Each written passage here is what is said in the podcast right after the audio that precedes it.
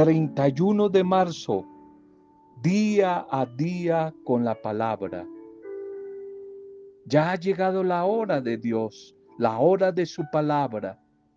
No se trata de seguir echando cálculos y de seguir poniendo dudas a su palabra.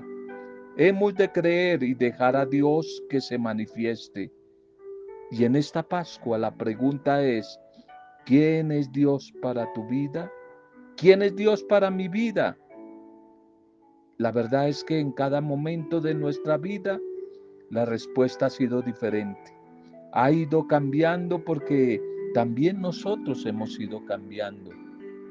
Quizá haya llegado el momento de cambiar la misma pregunta además de una Semana Santa más, de una Pascua más, se puede ser vivida de una manera diferente y hacer nuevas preguntas. Más bien, ¿quién quiere ser Dios para mí? Esto implica un cambio radical en la vida de quien hace la pregunta. Y hablar de la Pascua es reconocer que Cristo siempre ha estado y está y estará presente en los más sufrientes, en los más débiles y necesitados. Papa Francisco. Día a día con la palabra. Bendiciones a cada una de sus vidas, mujeres y hombres.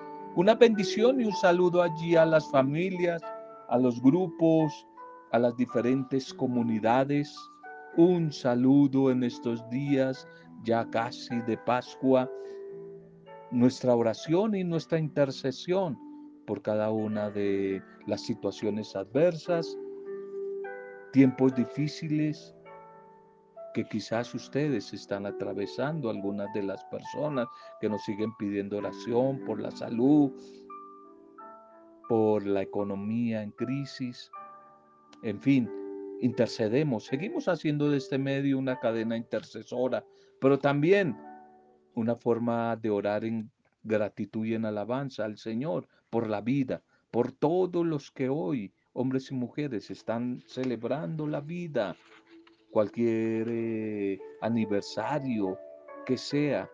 Feliz día, un feliz cumpleaños en nuestra oración unida a sus familias, a los amigos, pidiendo que el buen Dios en este tiempo de Pascua, en este nuevo cumpleaños, siga renovando su amor y su misericordia en cada una de ustedes, cumpleañeros y cumpleañeros. Un abrazo y un feliz día. Bien, mensaje para hoy. Pascua en busca de la vacuna de la vida y de la esperanza. Pascua en busca de la vacuna de la vida y de, y de la esperanza. Vamos a hablar un poquitico sobre eso. Vamos a hablar un poquitico sobre el tema de la Pascua.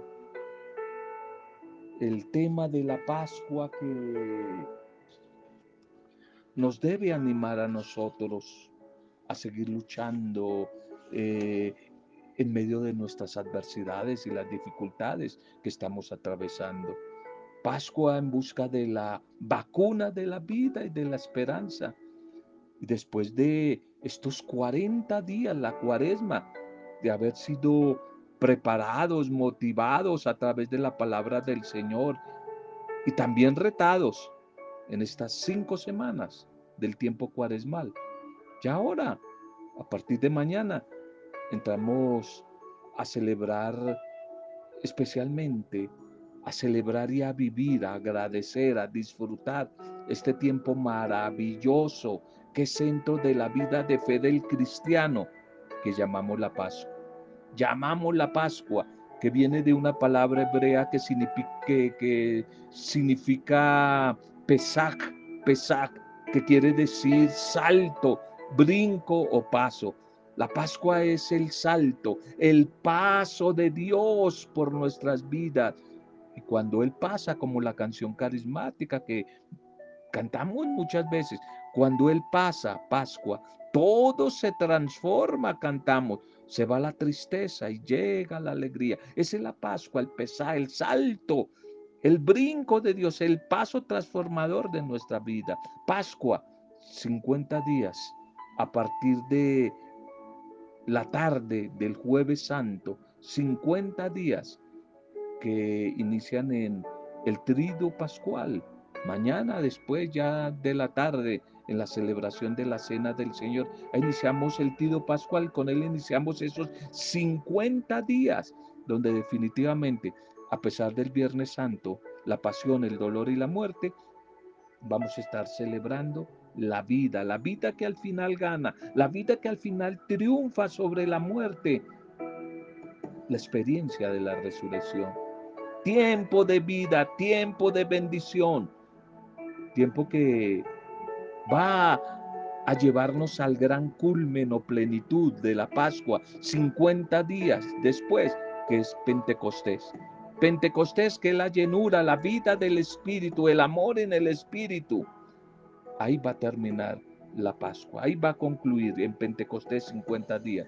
Pascua, paso de Dios.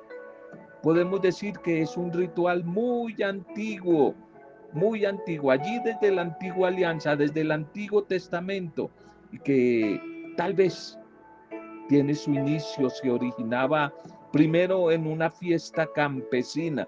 No olvides que varias veces lo hemos comentado, casi en su totalidad. La experiencia bíblica, el mundo de la Biblia, es un mundo campesino, es un mundo campesino. Y la Pascua nace en ese mundo campesino, un ritual antiguo allí del campo, que se da primero en el campo con una fiesta agrícola, donde se ofrece al Señor como señal de gratitud las siembras, las siembras, el mundo agrícola, agrícola. Pero después se le une al mundo campesino agrícola lo pastoril, y empieza a aparecer lo pastoril. Primero es el mundo agrícola y después lo pastoril. Las ovejas, el ganado que se empieza a compartir. Ya la carne, eh, el cordero unido a las hierbas amargas y, y a todo lo que es agrícola. ¿Y qué se hacía allí en esta fiesta agrícola y pastoril? la celebración de la vida, la celebración de la esperanza que se realizaba en el paso del invierno a la primavera. Siempre se celebraba en ese tiempo para clausurar una época muy dura de invierno y recibir con alegría y con esperanza la primavera. Era una fiesta y sigue siendo para el creyente la despedida del invierno, del invierno de las tristezas, del invierno de los sufrimientos, del invierno de las adversidades, de tanta problemática, de tanto dolor. Pero también era el inicio de la primavera, de días mejores, de recolección de una nueva siembra, de experimentar la bendición, el compartir, el animarse en unos a otros. Total, la Pascua antigua hebrea era toda una señal o inicio de una vida nueva, que más adelante se hace más conocida, quizás es lo único que, donde más se conoce, cuando el pueblo estaba allí en el último tiempo esclavo, oprimido en Egipto, allí en Egipto, y soñaba con la liberación definitiva por parte de Dios a través de Moisés. Estaba el pueblo oprimido, esclavizado, en manos del gran faraón Ramsés, allí el, el faraón egipcio que oprimía, que esclavizaba, que sembraba de terror al pueblo, al pueblo judío. Ya más adelante, en el nuevo tiempo, es decir, en Jesús, sus nuevos discípulos y discípulas que han experimentado los signos de su amor misericordioso, que se han ofrendado a través de Jesús en la cruz, experimentan la resurrección.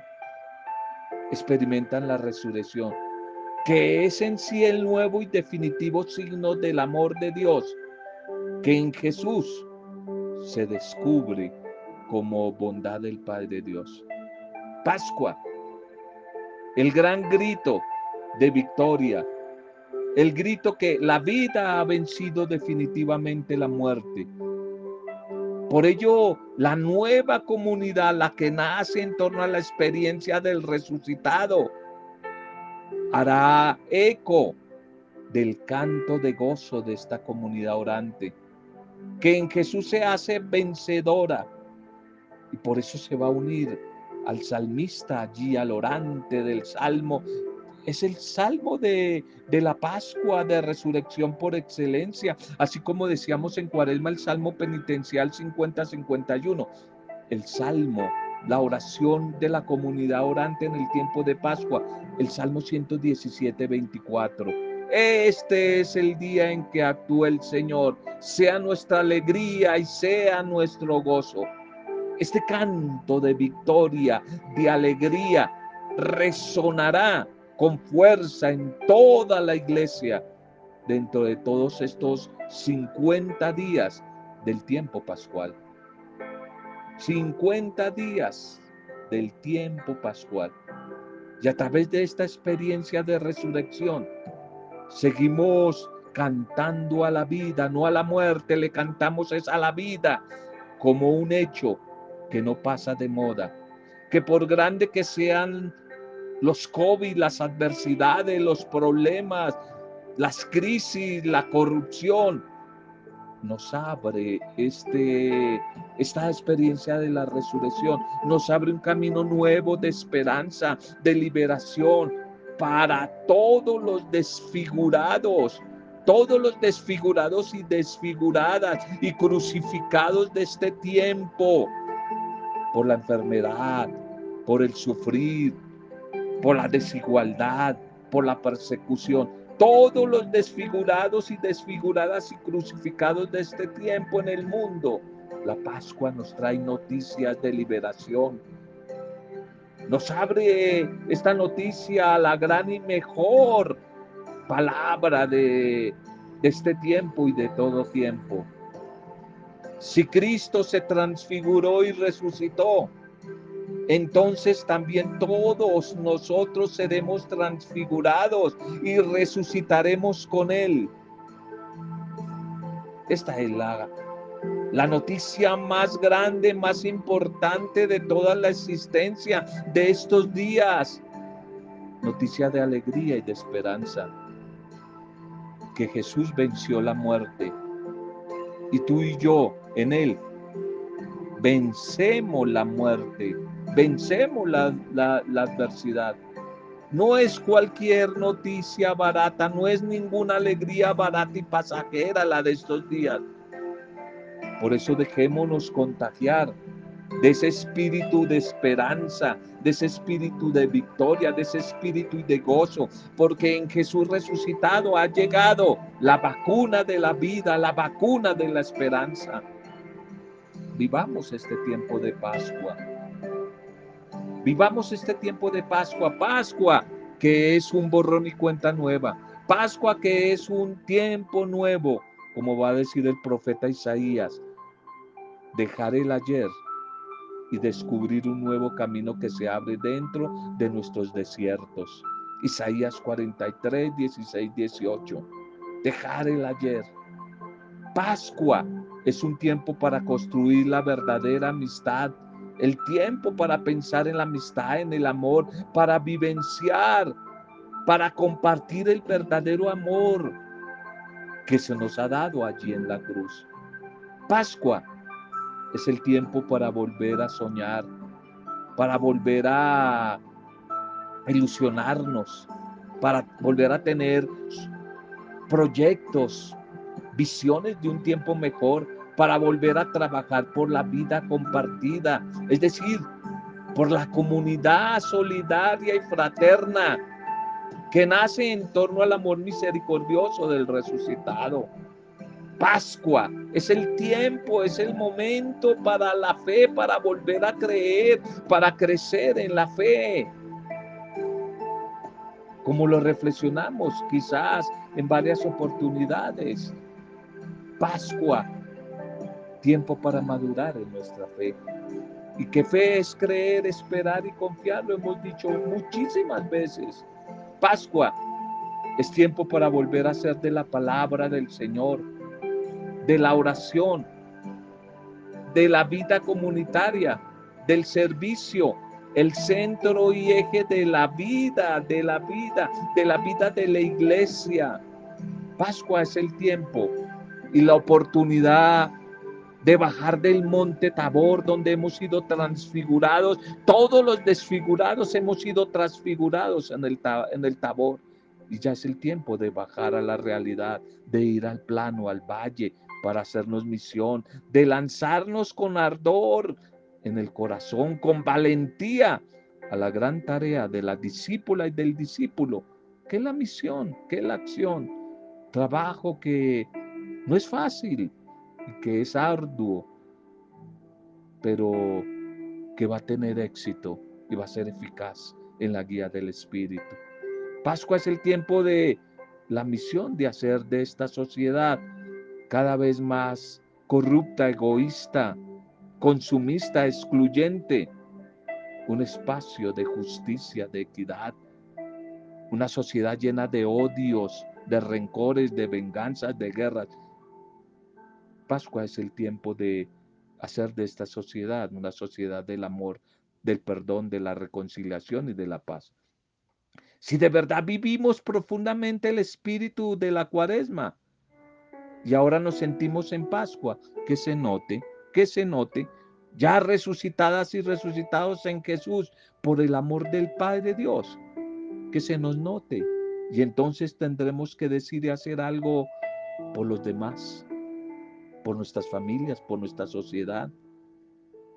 Tenemos que pensar en diferentes situaciones de la vida, la economía, el empleo, tantos desempleos, el sistema de salud, el sistema de educación, la vivienda, la política, aún el sistema eclesial. Hay que verse si hubo Pascua con una nueva mirada, una nueva mirada la mirada de Jesús que nos quiera hacer libres y que nosotros libres trabajemos.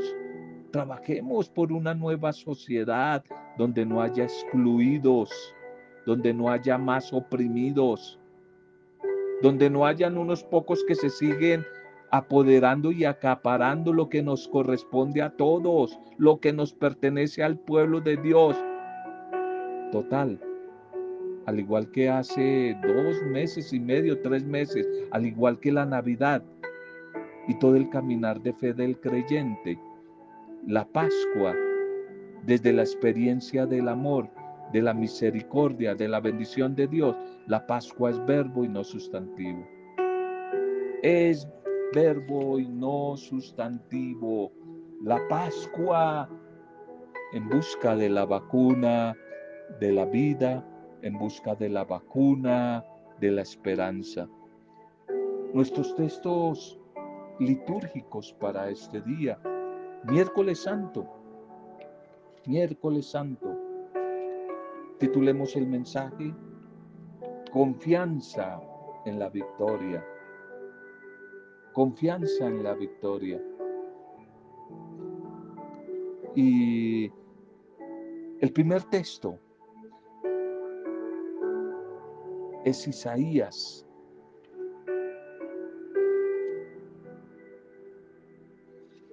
Isaías 50, 4 al 9. Isaías 50, 4 al 9. Miren mi Señor que me ayuda. Hoy tenemos el tercer canto cántico, poema del siervo, del servidor sufriente del Señor, del siervo sufriente de Yahvé. Y aquí aparece hoy con una característica. Empieza a reconocerle como el siervo sufriente de Yahvé. Dice, refiriéndose al profetismo del pueblo, me ha dado una lengua de iniciado para saber decir al abatido, al que sufre, una palabra de ánimo, una palabra de aliento. Los destinatarios del Señor en este segundo cántico eran los débiles, los sufrientes, los ciegos, los enfermos, los presos. Ahora, hoy son los que están abatidos, los que tienen el corazón oprimido. Sin embargo, el profeta que cumple su misión recibe una reacción contraria, negativa, y viene la persecución y viene el sufrimiento. El que viene a traer ánimo, ilusión, a motivar y recibe rechazo, recibe sufrimiento.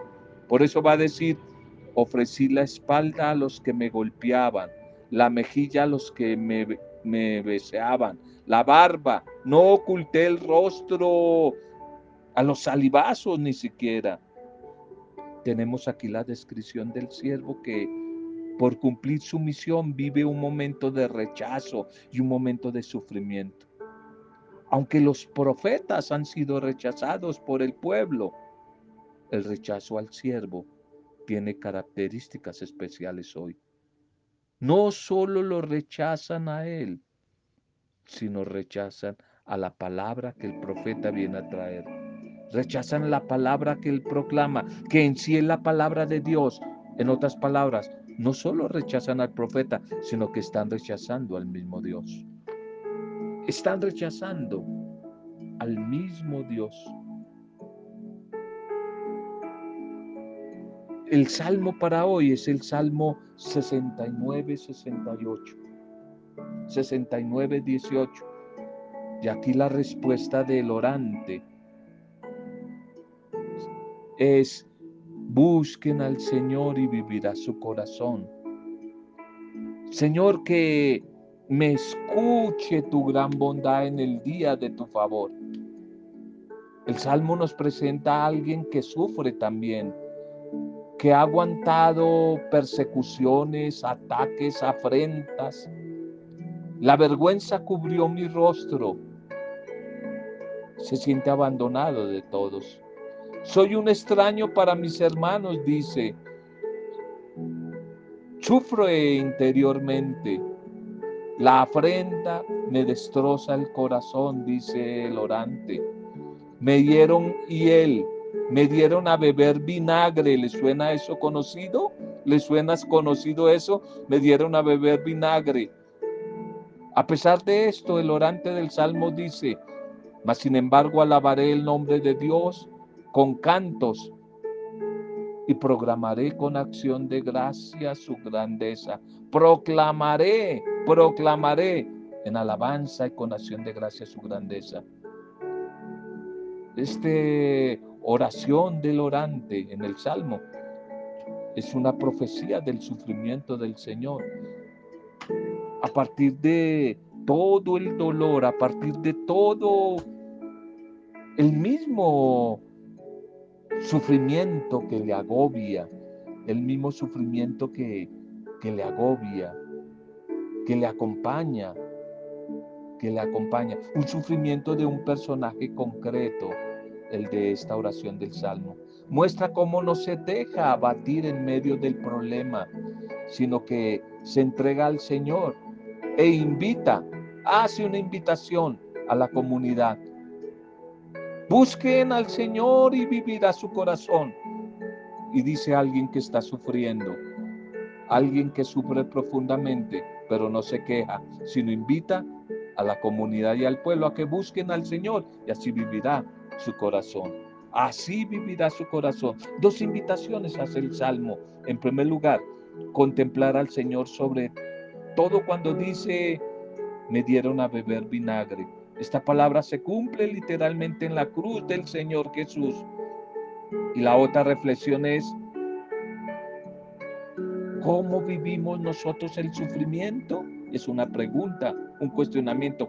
Tú y yo, ¿cómo vivimos nosotros? ¿Cómo enfrentamos el sufrimiento? Maldiciendo, renegando, deprimiéndonos, llenándonos de ira, buscando culpables, descargándonos, echándole la culpa a las demás personas o como el Señor quiere que lo vivamos, uniéndolo a su pasión, diciendo, Señor, yo con este dolor con esta angustia, con este sufrimiento, quiero unirme a tu pasión por el perdón de los pecados de todos, de mi familia. Una madre dirá, por el perdón de los pecados de mi hijo, de mi hija, para que ellos te conozcan. ¿Cuántas madres uno no conoce que le están ofrendando al Señor los dolores de un cáncer terminal que tienen en su cuerpo? Y no se quejan si no se los ofrendan en intercesión, en reparación a Dios por la conversión de una hija que anda en malos pasos. Que anda en malos pasos unir nuestros sufrimientos a la pasión del Señor, buscando el perdón de Dios para todos. Ofrecer nuestros sufrimientos por Colombia, por los enfermos, víctimas de este COVID, las familias que están en etapa de duelo. Pascua, Semana Santa, es un tiempo especial para orar por el perdón de los pecados, por la conversión y para que Jesucristo el Señor tenga misericordia, nos perdone nos perdone personal, familiar, socialmente, perdone las naciones, los pueblos, y que la luz de su espíritu nos ilumina a todos. El Evangelio para hoy, Mateo 26, 14, 25. Mateo 26, 14, 25. Mi momento está cerca, dice el Señor. Deseo celebrar la Pascua en tu casa con mis discípulos. Mateo, que significa don, regalo de Dios, nos ubica frente al personaje siniestro de Judas, quien traiciona al Señor y dice a los jefes del pueblo, ¿qué están ustedes dispuestos a darme si yo se lo entrego? Y Mateo, que sabía algo de contabilidad, algo de finanzas, porque era un cobrador de impuestos, trabajaba en la dial, no se te olvide. Nos dice la cantidad. Él sabe cuánto es. Se ajustaron en 30 monedas. Es una suma no muy grande, según los comentaristas bíblicos. Es la cantidad que quizás se paga por un esclavo. Esto nos haría pensar en cómo el Señor asume la actitud de siervo el siervo sufriente de la primera lectura de Isaías. Y después de mencionar esta traición, Mateo pasa a relatarnos los momentos de la preparación de la cena. Es el lugar donde van a encontrar la casa de fulano. Busquen en la casa de fulano, que allí quiero celebrar mi Pascua. Preparen allí la cena. Oye, ese fulano, esa casa de ese fulano, es la tuya, mujer, es la tuya, hombre, es tu casa y la mía. El Señor quiere celebrar su Pascua 2021 en busca de la vacuna, de la vida y de la esperanza en tu casa, en mi casa, en nuestras comunidades. No dice de quién es la casa. Es un anónimo que recibe al Señor si tal vez presentir aquella casa que presta para la cena que va a ser el gran escenario de cosas maravillosas, de grandes maravillas. Es la casa en la cual se va a instituir la Eucaristía como signo del amor. Signo del amor. Allí se va a celebrar la primera cena, la primera Eucaristía. Es la casa donde van a ser la comunidad nueva. Es la casa donde se va a reunir la primera iglesia a orar junto con María y donde va a venir el Espíritu Santo.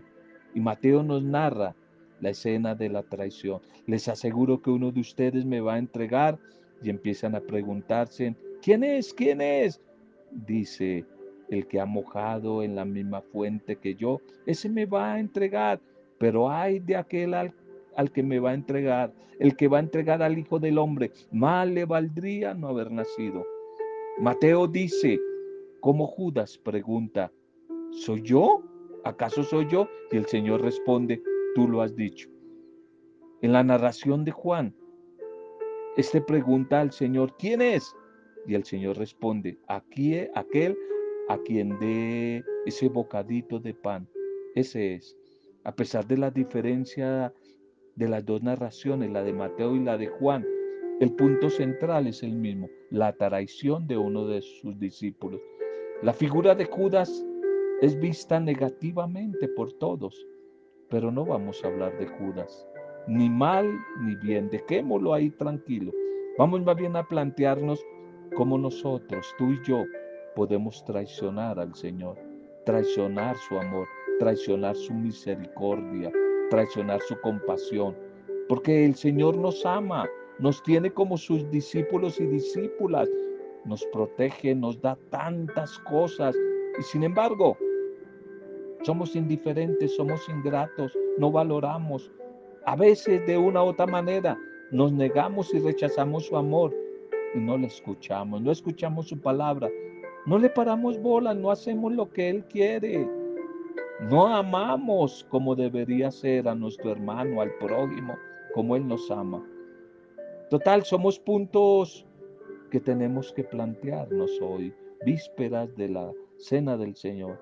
Hoy cada uno va a preguntarse cómo ha sido infiel, ingrato, cómo ha despreciado el amor del Señor, cuando no vive según su proyecto, según su propuesta. Hoy es un día para reflexionar, para pedir perdón y para cambiar de comportamiento y preguntarnos, ¿por qué suceden todas estas cosas tan tristes, especialmente a la gente más débil? El Señor sigue enviando profetas. ¿Por qué el siervo no es escuchado hoy todavía?